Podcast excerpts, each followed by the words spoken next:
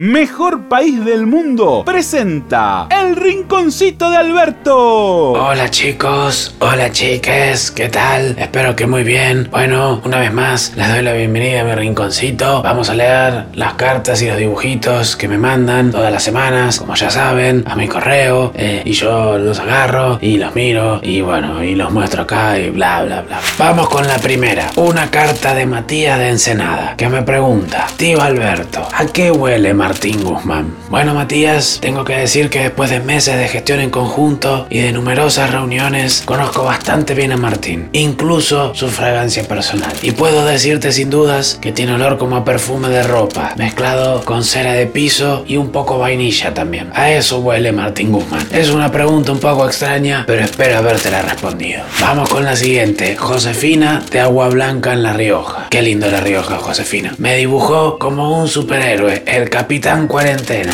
Miren qué lindo, volando por los aires, combatiendo al COVID-19. Muy lindo, Josefina, cuánta imaginación, te felicito. Y con eso nos despedimos. Y ustedes saben, a mí no me gusta hablar de política en este espacio, pero esto es importante. Porque como saben, después de un montón de meses cerramos un acuerdo sostenible para la Argentina. Y le pasamos a los bonistas la por la cara. La economía a veces es compleja, pero piensen que es una buena noticia y que tenemos que estar felices. Es motivo de festejo. Bueno, eso es todo por hoy. Los veo la próxima acá en mi rinconcito. Chau, chau.